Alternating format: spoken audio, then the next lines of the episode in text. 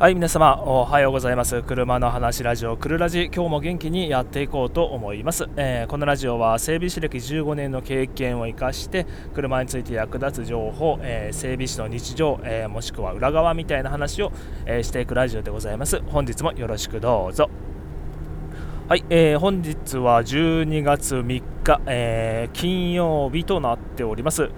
朝がめっちゃ寒い。めっちゃ寒い。もうあのちょっと我慢できなくて、えー、今日はつなぎの下にあの ななんこれなんていうのかな？桃引き桃引きっぽいようなあのー、これまあ作業服屋さんとかに行くと置いてあるんですけど上下つながったなんかヒートテックのちょっと分厚い版みたいなつなぎみたいなやつがあるんですけどそれを今日ちょっと初めて今年出してみました、まあ、昼間はねもしかしたらちょっと作業してると暑くなるかもしれないんですけど、えー、ちょっと検証的な感じで今日は来ております。はい。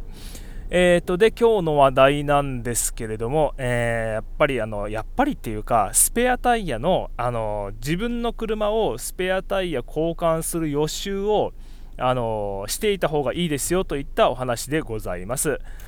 はい。で、えーとね、この前、2日前ぐらいかな、うん、あの夜の7時、7時前ぐらいかな、うん、あの電話あって、あのパンクしたけどどうすればいいですかっていう電話だったんですよ。パンクしたけどどうすればいいですか？あのすごい厳しいこと言うとなんで分かってないのって思うんですよね。うん、あの自分の車じゃあスペアタイヤにね、応急用タイヤに変えればっていう風に 正直心の中ではめっちゃ思うんですけどあパンクされたんですね。それは大変ですねっていうことっていう風に言うけど言うけどねなんでなスペアタイヤに変えればいいじゃんっていうのがまあ言葉には出さないけど、まあ、気持ちを思ってるわけですよ、うん、まあでもあの女性の方とか、えー、だと、まあ、スペアタイヤのはめ方自体とかジャッキアップ自体もどうしていいか分かんないっていう方が本当にいるのは全然分かるんで、うんあのまあ、せめてね、まあ、自分の車がパンクした時あれどうすればいいんだろうっていう予習をねぜひあのやってみられるといいと思います。うん、で、えー、今時の車はあのスペアタイヤがない車がかなり増えてきております。うん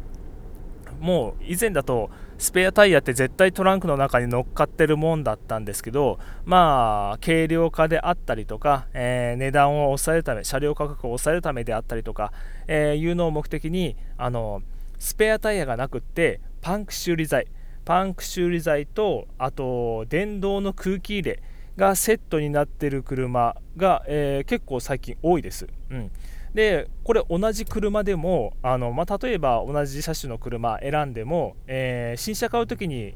標準装備があのパンク修理キットの車で、えー、スペアタイヤが欲しい人はメーカーオプションで別でプラスアルファお金払って選んでねっていう設定の車がかなり多いです。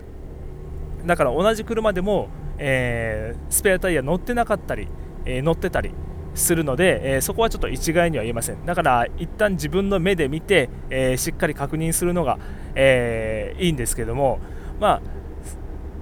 基本的にはスペアタイヤの交換の仕方とか、えー、で、まあ、取扱説明書にも載ってるしただ、まあ、それだけじゃイメージつきづらいんで、まあ、YouTube とかネットで検索すると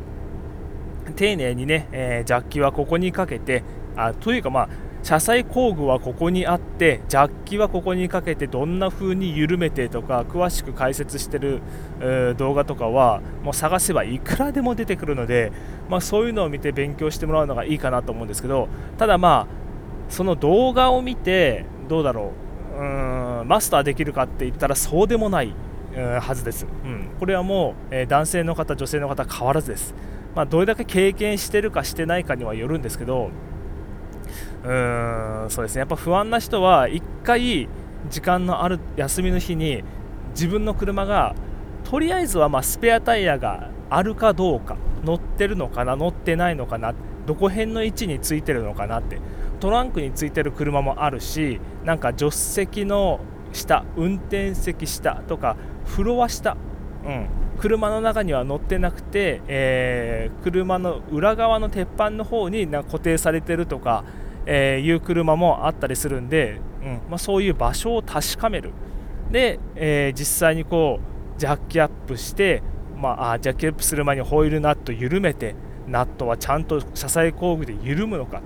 緩めにくかったら、あのちょっとねホームセンターでホイールナットをよりあの軽い力でね緩めることができる追加の工具を準備しておくのかとか、うん、そういうことをやっておくと、えー、まあ、いざという時本当にパンクしてあやばいもう今今からすぐ出勤するのに今からすぐ行動しなくちゃいけないのにっていう時にスペアタイヤに交換したりとか、えー、いうことはできるんで、えー、一度ね予習されてみるといいと思います。ただあのパンク修理キットはあの予習しちゃうとダメですからね。あの中身にあの液剤と空気入れで、えー、この組み合わせでパンク修理キットの場合は、えー、修理していくんですけれども、えー、液剤はあの一旦使っちゃうと、まあ、パンク修理はできるんだけどできるんだけどねあのタイヤの中に液体を結構入れるんですよね。チャプチャプになっちゃうんでもうそれ応急用なのでもう工場まで、まあ、パンクしたところから工場まで移動した後は速やかに、えー、タイヤを一旦外して、えー、中身の液体を取り出してきれいにしてパンク修理してからまたつけるっていう工程をしなくちゃいけないので、えー、パンク修理キットの予習だけはしない方がいいですね、え余計なことになってしまいますので、はい。えー、であと最後がねどうしてもそのパンク修理キットの使い方も分かんないし、えー、そもそもスペアタイヤのパンクあスペアタイヤとの、えー、交換ジャッキアップしてタイヤ外してまたはめてっていうことも本当にできないっていう人も絶対いるはずなんでもうそういう人は必ず、あのー、自動車保険自分が入ってる自動車保険の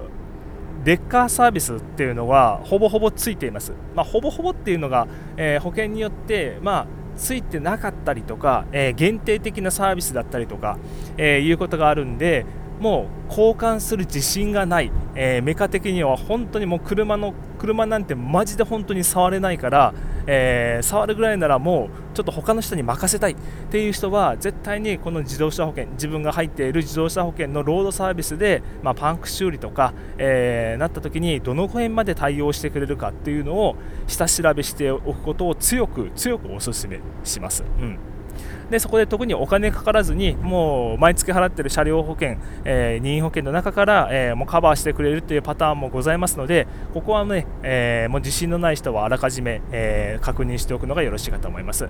はい。で、えーと、今日の話まとめていきますと、えまあ、パンク修理ですね、え自分の車がパンクした時に、えどうするのかどういうふうにすれば解決できるのかっていうのをあらかじめ、え予習しておくとよろしいかといいです。よろしいかといいですよってなんだよ、えー、いいですよっていうようなお話でございました。でまああのー、スペアタイヤが乗ってる車、えー、パでスペアタイヤが乗ってなくてパンク修理キットで対応している車、えー、っていうふうに分かれてますのでまずは自分の車が、えー、どっちの方法を取っているのかどっちのキットが乗っているのかっていうのを目で見て、えー、確認して、え